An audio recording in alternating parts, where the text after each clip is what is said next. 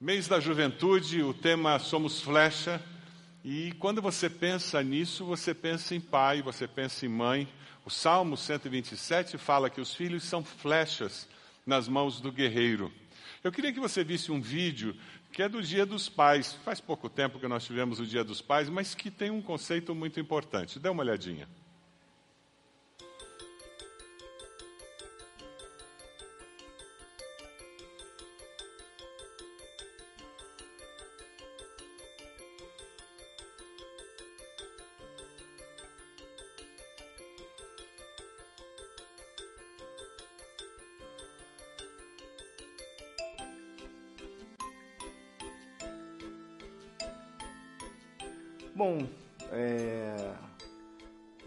Pai, assim, é um cara muito presente na minha vida, muito próximo, assim.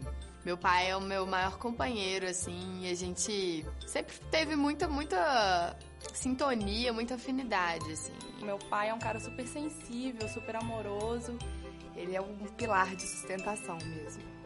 Carinhoso, puxa a orelha na hora que precisa. Ele tem essa essência que normalmente é uma essência de mãe, sabe? Às vezes ele me liga e fala: Te amo, beijo, tchau. E desliga o telefone. É a pessoa mais amorosa que eu já conheci na vida, assim. E eu tenho a sorte de chamar ele de pai.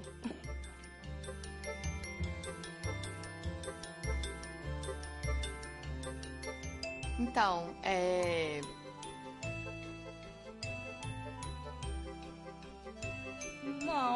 Eu falo de vez em quando, mas não é algo assim que eu falo com aquela intensidade, sabe? Tipo, tem aquele negócio de ficar meio com vergonha e tal, mas. É difícil falar.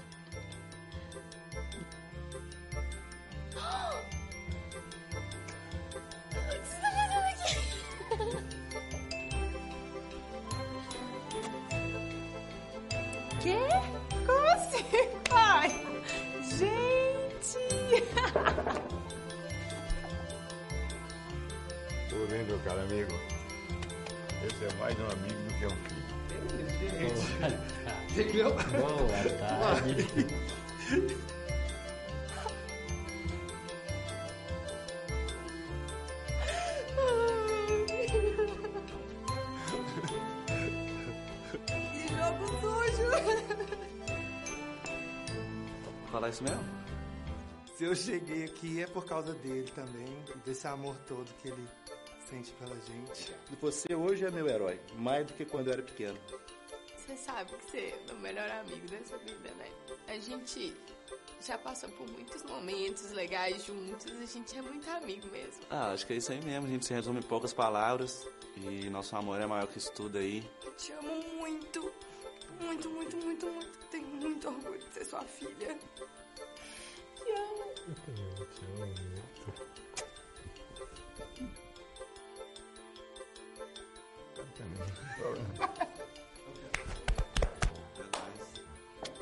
Nossa, eu tô me sentindo muito boba agora.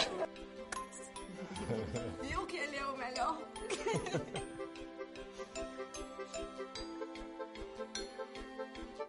Somos flechas, essa é a ideia. Pais não criam os filhos para si mesmos. Nós criamos os filhos para a vida. Você que é pai e mãe já descobriu isso, né? Nós não criamos para nós, porque nós queremos que eles encontrem o caminho deles.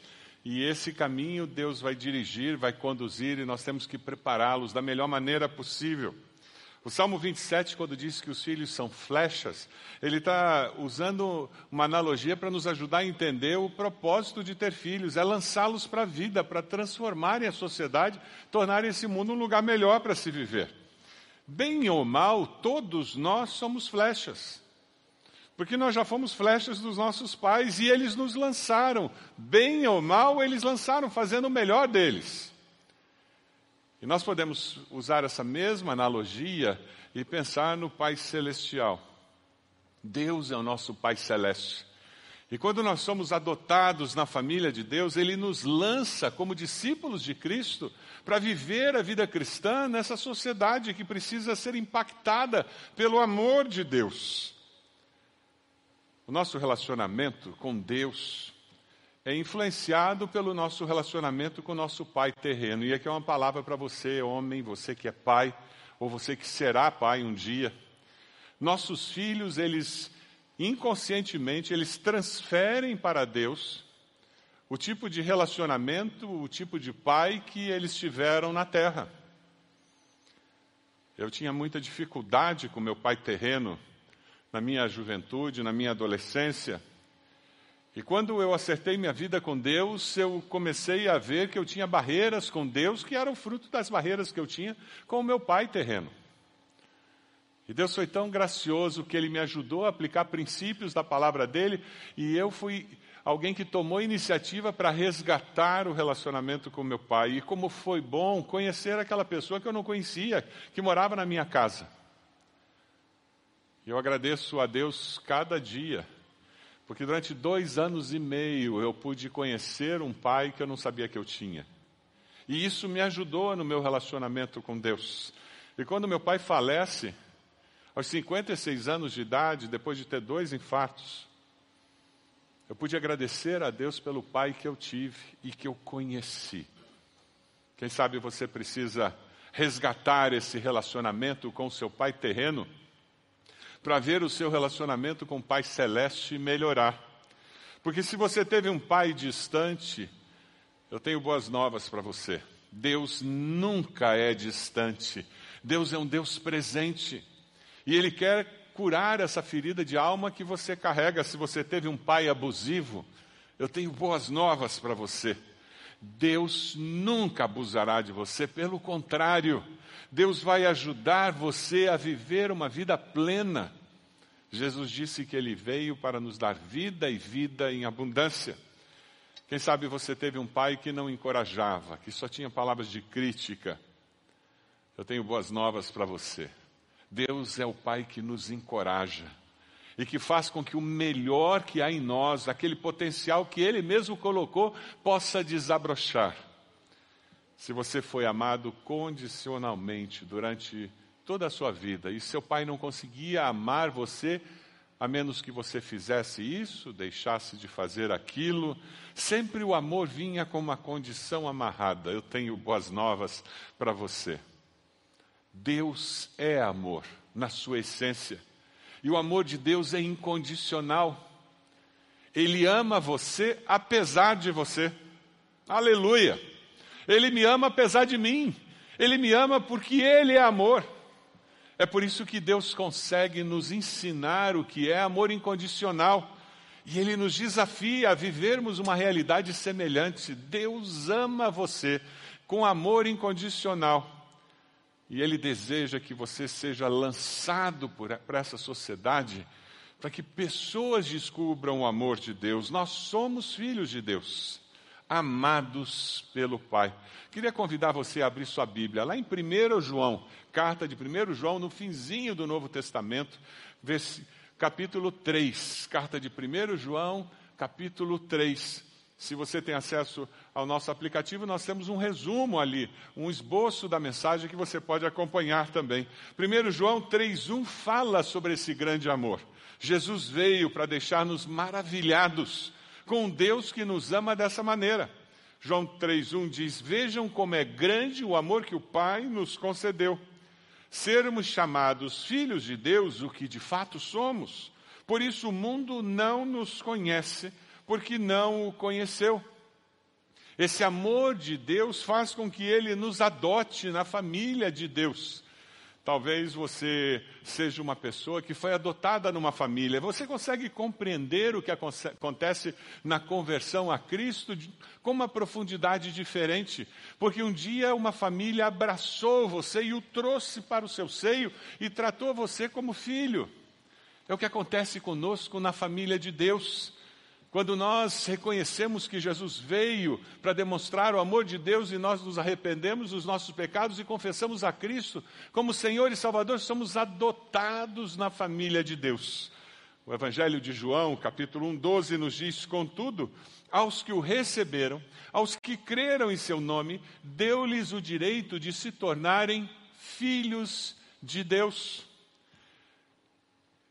esses 7 bilhões de habitantes que nós temos no planeta Terra, essas pessoas são criaturas de Deus, amadas incondicionalmente por Deus. O que esse texto de João nos diz é que para ser filho de Deus, você precisa confessar a Jesus como Senhor e Salvador. Senão você continua sendo criatura de Deus apenas. A origem do amor é Deus Pai, que é autossuficiente, autossustentado, automotivado.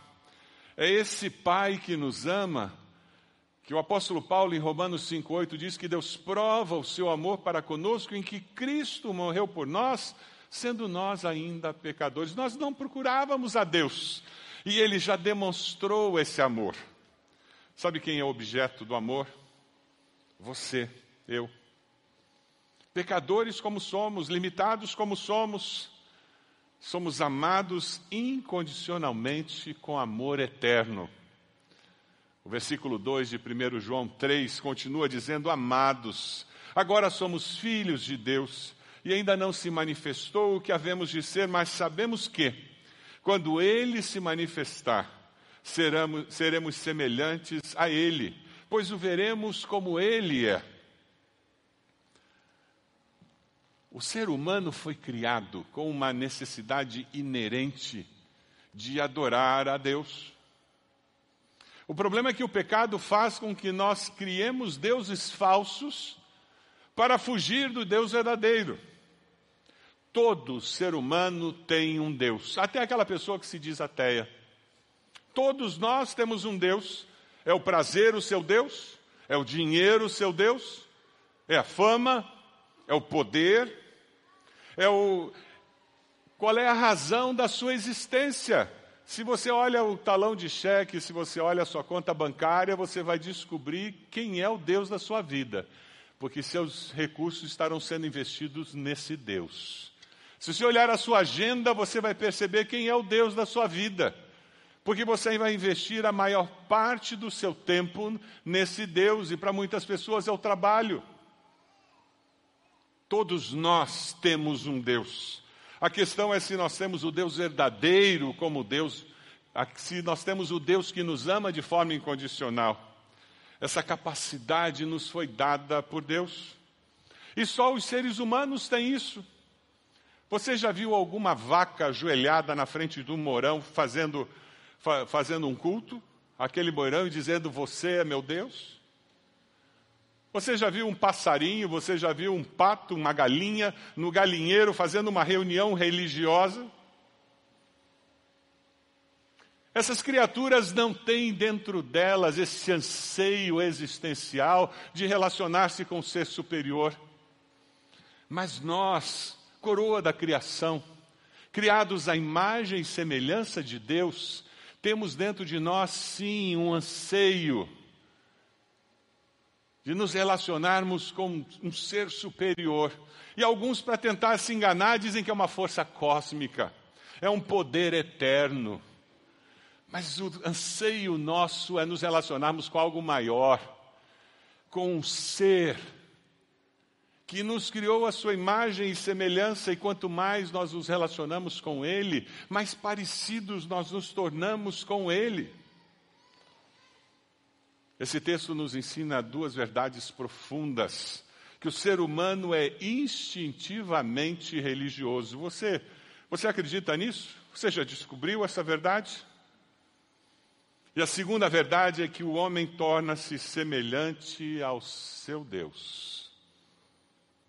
Se o seu Deus é o dinheiro, você se tornará uma pessoa gananciosa, interesseira. Você vai atropelar e ferir quem for necessário para ter mais do seu Deus na sua conta bancária. Se o seu Deus é o prazer, você vai ferir família, vai ferir amigos, você vai se ferir na busca ensandecida de ter mais do seu Deus ter mais prazer. Todo aquele que nele tem a esperança, que em Deus tem esperança, diz João, purifica-se a si mesmo assim como ele é puro.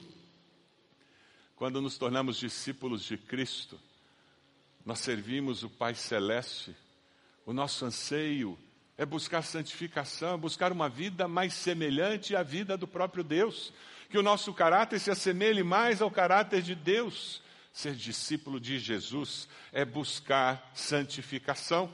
É a esperança da vida eterna, o olhar para o futuro e saber que eu estarei com Ele para sempre, que faz com que aqui eu procure viver de uma forma mais parecida com Ele. Você tem permitido que o Espírito Santo de Deus transforme o seu caráter, a sua maneira de ser, de agir, de fazer, para que você seja um discípulo verdadeiro de Jesus? Não apenas uma pessoa religiosa, não apenas uma pessoa que se diz cristã. Jesus veio para nos deixar maravilhados com o amor de Deus que é eterno, incondicional. E esse amor nos liberta do pecado, da força do pecado e da morte. Nós somos filhos de Deus, sim. Libertos do pecado, aleluia. 1 João 3,4 diz: Todo aquele que pratica o pecado transgride a lei. De fato, o pecado é a transgressão da lei.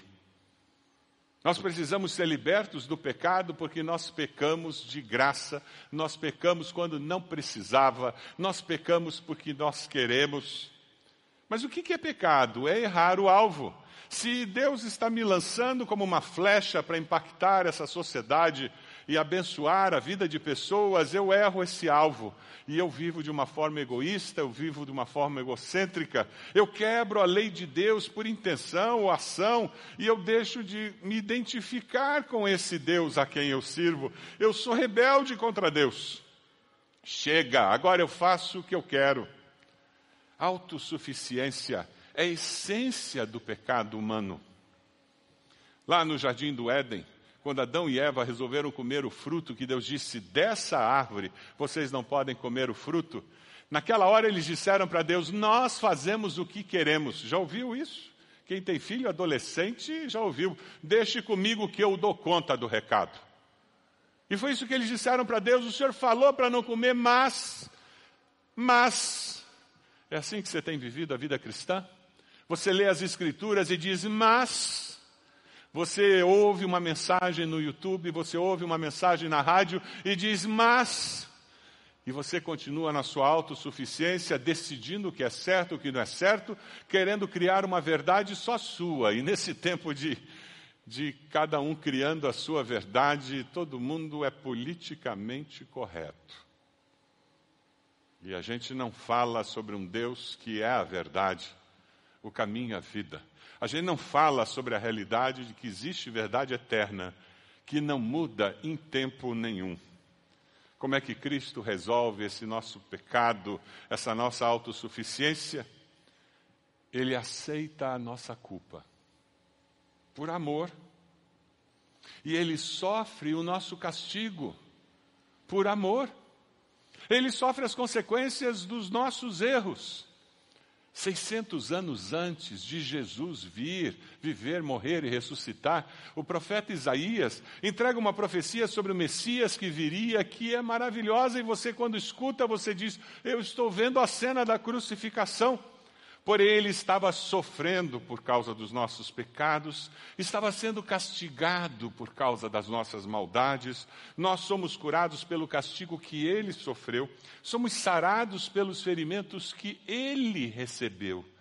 Todos nós éramos como ovelhas que se haviam perdido, cada um de nós seguia seu próprio caminho, mas o Senhor castigou seu servo, fez com que ele sofresse o castigo que nós merecíamos.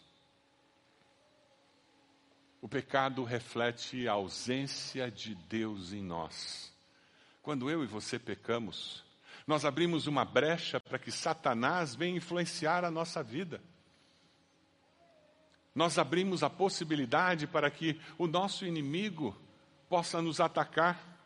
1 João 3,8 diz: Aquele que pratica o pecado é do diabo João é conhecido como o apóstolo do amor. Se você lê o Evangelho de João, a, as cartas de João, elas são doces, amorosas. Mas aqui ele vem de uma maneira contundente. E ele diz: quem pratica o pecado é do diabo. Porque o diabo vem pecando desde o princípio. E para isso o Filho de Deus, Jesus, se manifestou para destruir as obras do diabo. Satanás veio para roubar, matar e destruir. E nesse mundo politicamente correto, falar do diabo não é uma coisa muito popular, mas é bíblico, faz parte da realidade da nossa vida. A obra do diabo é morte, escuridão, ódio e pecado. Sabe qual é a obra de Cristo? Ele traz vida, vida eterna, vida abundante. Ele traz luz, ele traz amor, ele traz justiça. Jesus nos liberta do pecado. O poder de Satanás foi derrotado na cruz.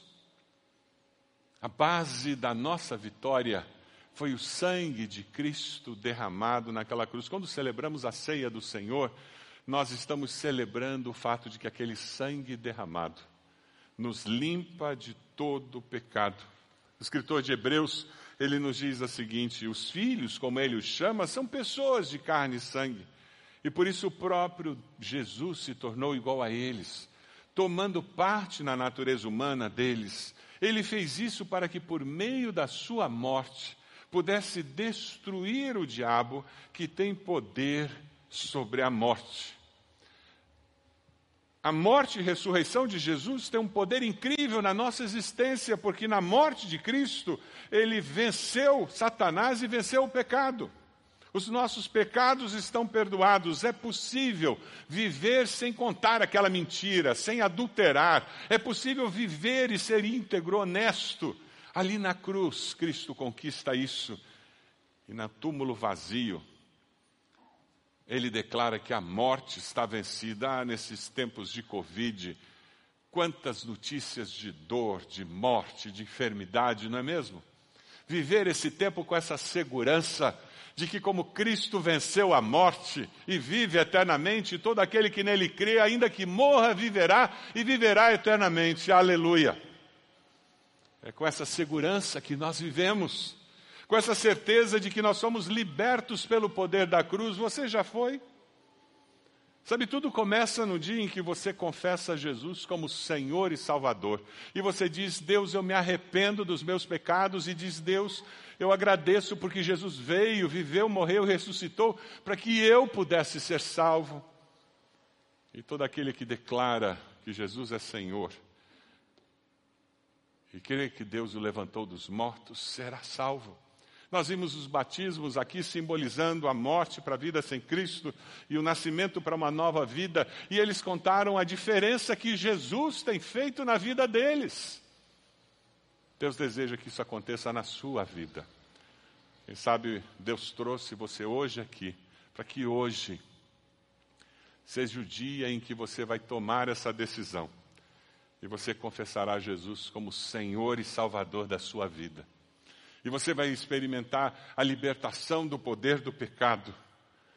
E esse amor de Deus que vai invadir o seu coração, a sua existência, com tanta intensidade, vai transbordar, transbordar do seu coração e chegar no coração daquelas pessoas que estão próximas de você. Nós somos filhos de Deus, sim, e é por isso que nós amamos uns aos outros. Amamos até quem não é muito amável. Você conhece gente assim? Tem gente que não é muito amável. E a palavra de Deus diz: ame essa pessoa, porque eu amei você quando você não era muito amável também. João, 1 João 3,11 diz: Esta é a mensagem que vocês ouviram desde o princípio, que nos amemos uns aos outros. Pronto, acabou o sermão. Vai para casa e ame as pessoas. É simples assim. Só que por causa do pecado eu não consigo amar. É por isso que eu preciso me arrepender, eu preciso da cruz de Cristo, eu preciso ser liberto do poder do pecado. Aí eu consigo amar as pessoas como Deus ama. E eu preciso que o amor de Deus encha o meu ser e transborde, porque daí esse amor de Deus não é capacidade humana minha. Se você tem tentado amar com a sua capacidade humana, eu tenho boas novas para você. Chega! De hoje em diante você ama com o amor de Deus. Amém? De hoje em diante, o seu desafio é amar com o amor de Deus. A mensagem de Deus não muda, é sempre a mesma. Amem uns aos outros. Deus tem a mesma expectativa que você possa amar e encorajar as pessoas que estão próximas de você, na sua casa, no trabalho, na faculdade, na escola, na vizinhança.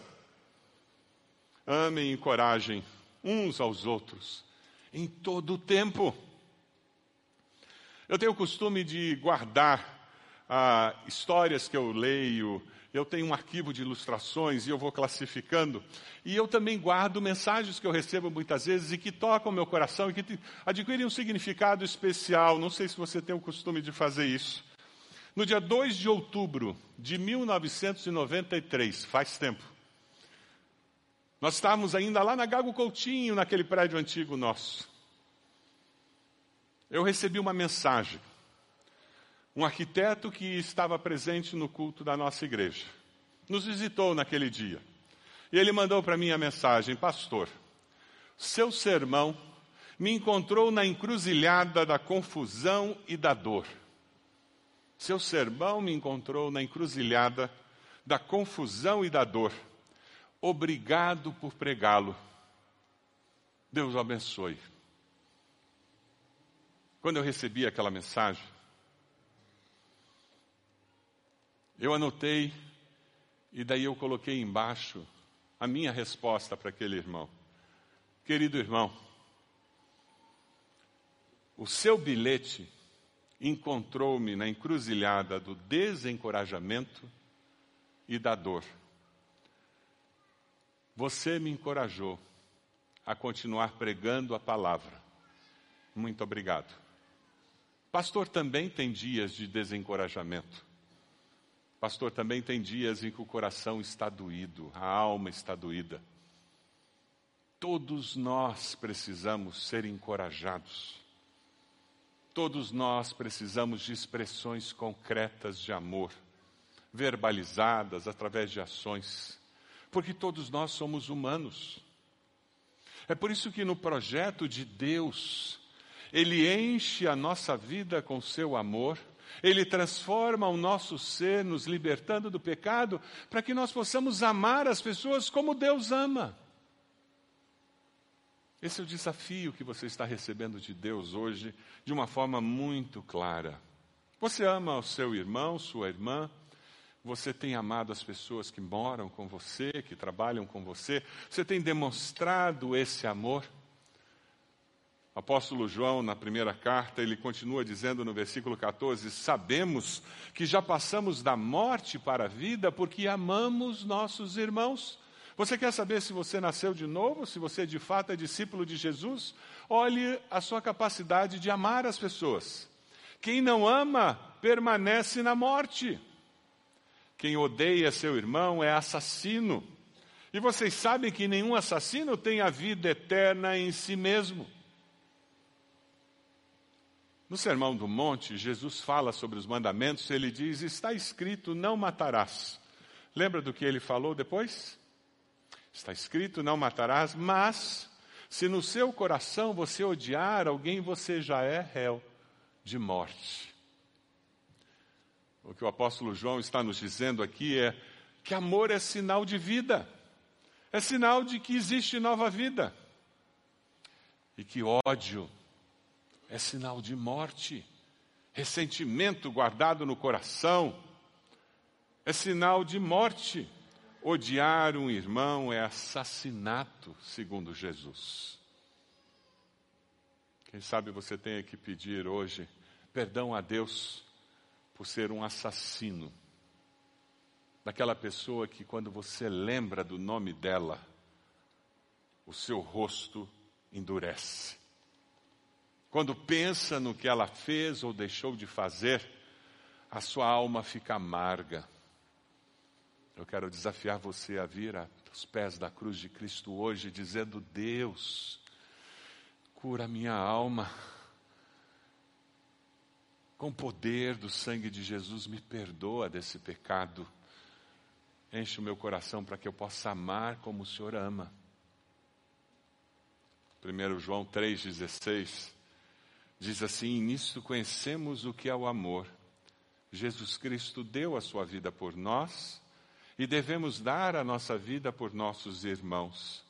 Se alguém tiver recursos materiais e vendo seu irmão em necessidade, não se compadecer dele, como pode permanecer nele o amor de Deus? Filhinhos, não amemos de palavra nem de boca, mas em ação e em verdade. É interessante porque João aqui soa como Tiago, lembra da carta de Tiago, em que ele trabalha muito bem essa questão de fé e obras, e, aí, e que não tem como você separar, porque são os dois lados da mesma moeda. Se você tem fé, você vai ter obras, é óbvio. É interessante porque nós não somos salvos pelas obras. E a palavra é muito clara dizendo que nós somos salvos pela fé. Isso não vem de nós, é presente de Deus. Nós não somos salvos pelas obras, mas nós somos salvos para boas obras. O texto continua dizendo: Mas vocês vão fazer as boas obras para as quais Deus preparou para você. Ele preparou boas obras para que eu, eu e você façamos. Se eu tenho fé, se o amor de Deus invadiu o meu ser, eu comecei a experimentar a libertação do pecado na minha vida, eu começo a ser transformado, esse amor de Deus começa a fluir e ele começa a encharcar a vida das pessoas que estão ao meu redor. Uma irmã do nosso pequeno grupo, a irmã Eliane, ela trouxe uma necessidade. Um menino que ela conhecia, um rapaz, havia perdido o pai um infarto fulminante, e ele estava muito triste, muito abatido com toda aquela situação.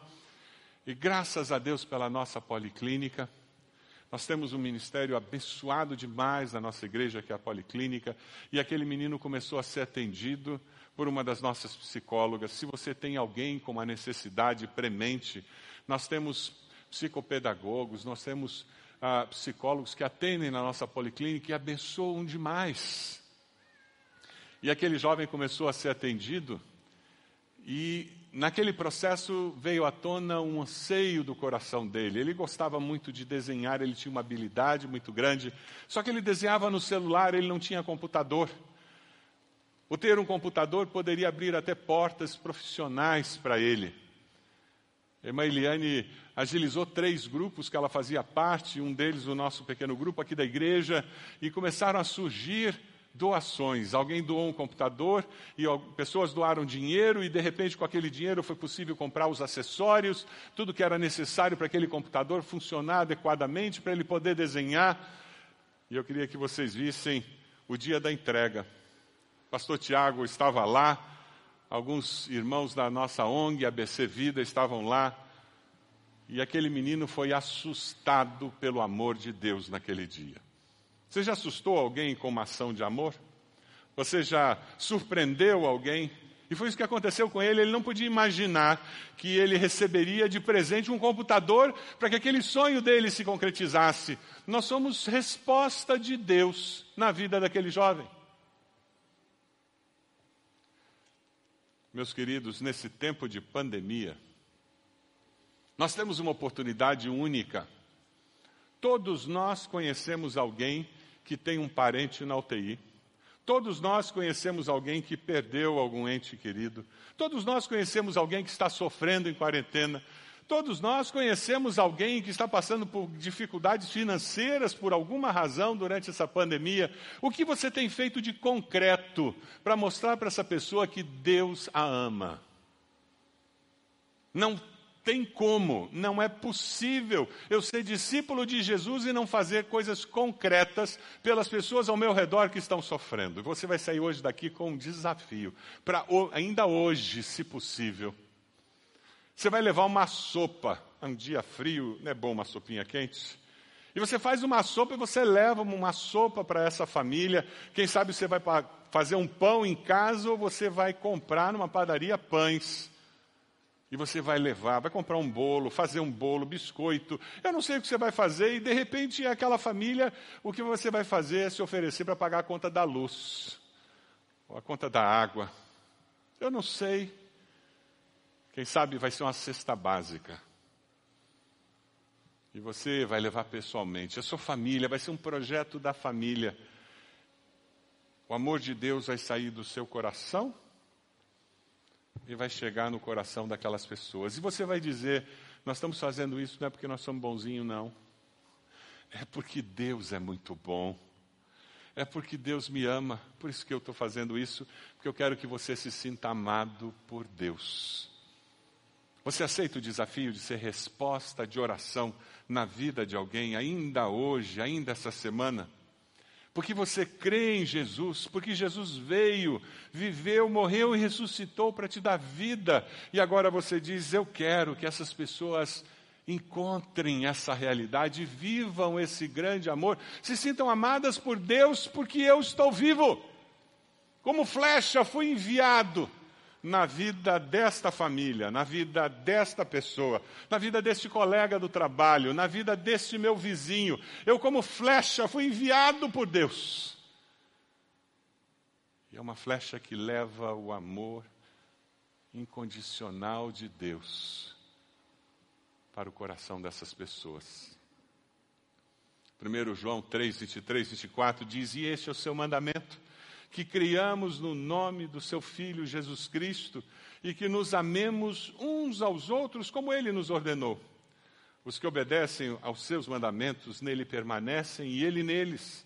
Do seguinte modo, sabemos que ele permanece em nós pelo Espírito que nos deu. Você tem um grande dilema hoje. Você vai fazer o que Deus está dizendo ou o que você quer fazer? Lembra que eu falei lá em cima da essência do pecado, que é a autossuficiência?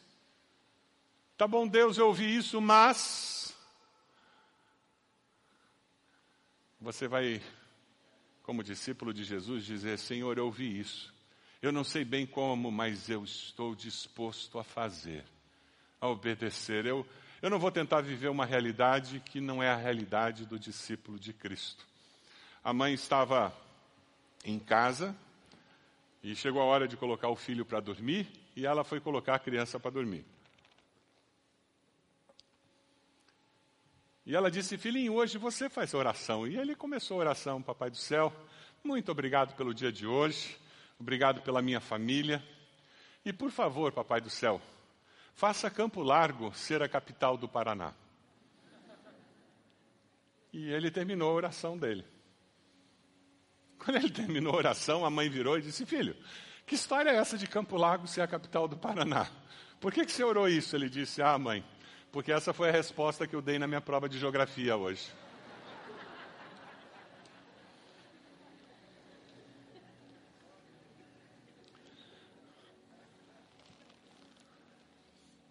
Muitos de nós queremos que tudo mude para se acomodar ao meu erro. O que Deus deseja é que nós mudemos para abandonar o erro. Você está sendo desafiado no dia de hoje, quem sabe essa semana. Colocar em prática o que Deus falou seu coração. E você vai ser flecha na vida de uma família de duas famílias, de três famílias, eu não sei. Mas você não vai passar indiferente.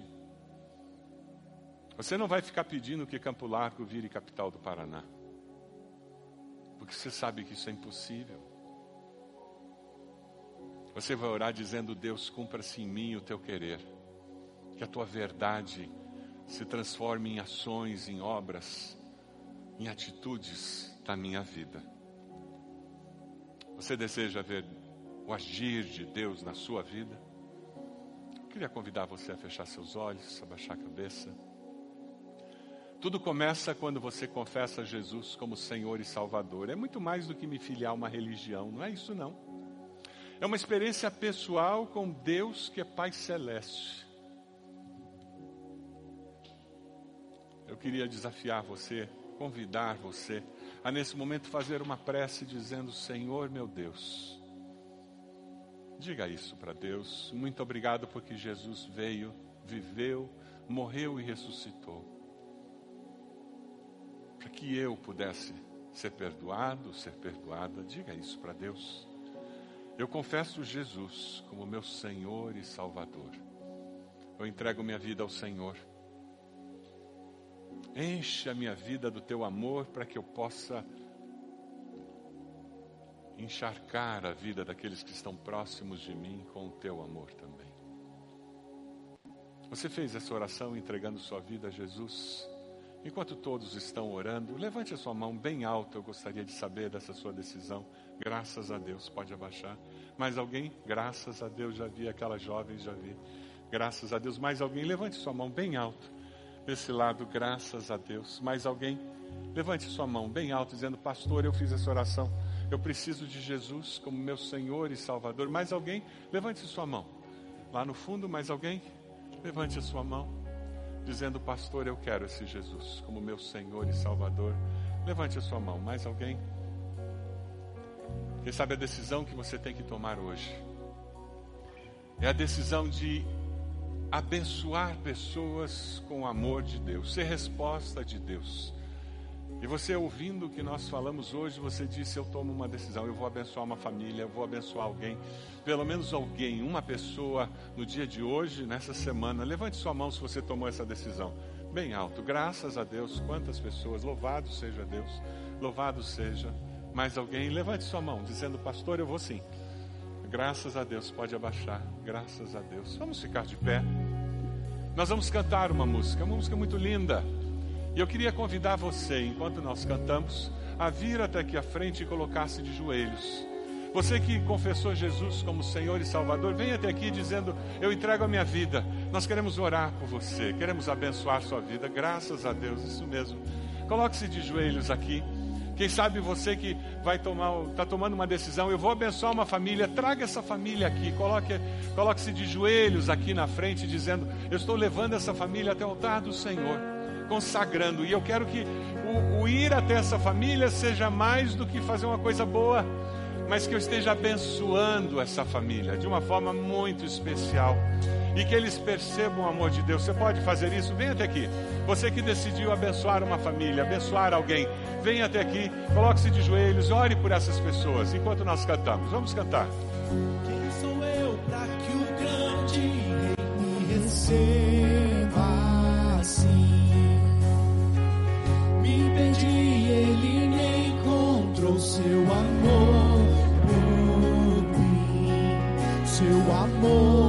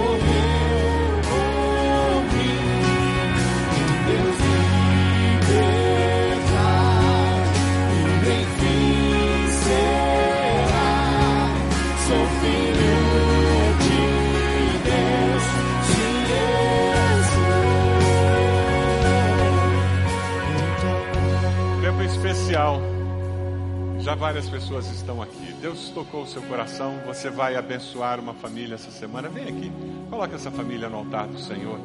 Peça para que seja mais do que você pagar uma conta de luz, de água, mais do que uma cesta básica, mais do que um, uma vasilha com sopa. Que o que você fizer tem um impacto tremendo no coração dessas pessoas, como o amor de Deus se manifestando. Nós vamos continuar cantando. Venha até aqui, coloque-se de joelhos, consagrando essas pessoas ao Senhor. Se você não tem ideia de para quem você pode fazer, prepare-se, o Espírito Santo vai começar a falar. E durante o dia de hoje você vai descobrir pessoas. Então venha aqui e diga: Deus, fala comigo, me mostre para quem. Me mostre com quem eu vou ter essa experiência tão incrível de abençoar em nome de Jesus. Vamos continuar cantando enquanto você vem à frente, consagrando essas famílias ao Senhor. Escolhido, perdoado sou quem dizes que eu sou. Tu és por mim até o fim. Eu sou quem dizes que eu sou.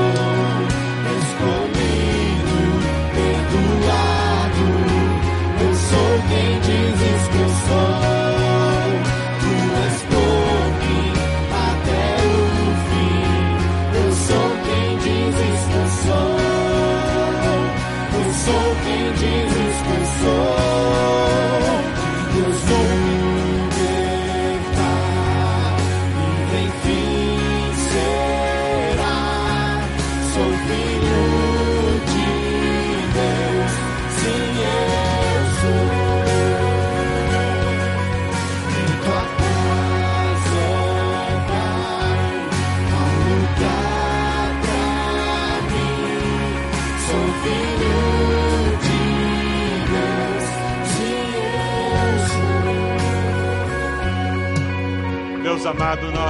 agradecemos porque somos filhos do Senhor.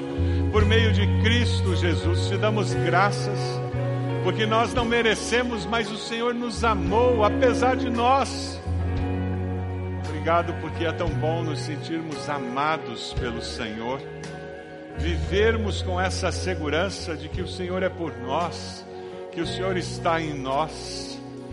Ó Deus, nós te agradecemos porque o Senhor nos liberta da força do pecado, do medo da morte, e o Senhor nos ajuda a abençoar pessoas no nome de Jesus. Eu oro por cada pessoa que está aqui à frente, cada irmão, cada irmã. Senhor, confirma no coração deles essa decisão tomada. Com teu Santo Espírito, Deus, confirme, capacite cada um deles para que a decisão tomada se transforme em realidade, em experiência de vida. Ó Deus, nós queremos te conhecer mais a cada dia. Nós queremos mais do Senhor na nossa vida. Nós amamos ao Senhor. Nós amamos porque o Senhor nos amou primeiro. Ó Deus, o amor de Cristo demonstrado na cruz do Calvário nos constrange. Por Ele ter nos amado primeiro e dado de si, para que nós pudéssemos ter vida e vida eterna. Louvado seja o nome do Senhor. Obrigado por esse tempo de culto. Obrigado porque nós podemos sair daqui desafiados pelo Senhor e certos de que o teu Santo Espírito nos capacitará para cumprir os teus propósitos. É no nome precioso de Jesus que nós oramos.